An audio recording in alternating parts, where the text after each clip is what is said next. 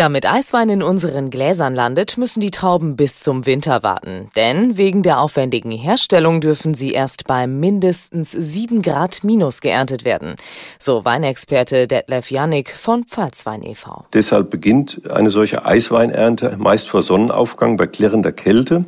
Und die Trauben müssen noch in gefrorenem Zustand gekeltert werden. Und weil das Wasser in den Trauben eben beim Keltern gefroren ist, ist die Menge, die man dann rausbekommt, sehr gering, sehr süß und hocharomatisch. Die Süße ist auch das Hauptmerkmal, weshalb Eiswein besonders gut zum Dessert passt.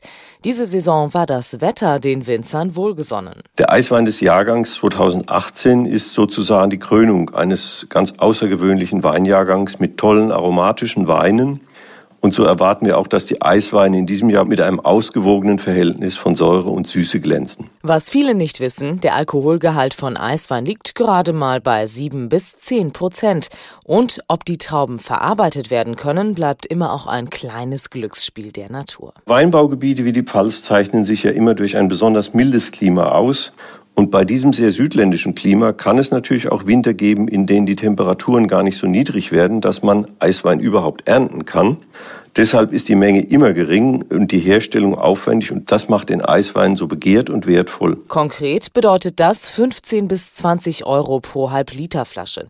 Manche Raritäten kosten sogar dreistellige Summen. In diesem Sinne, Prost.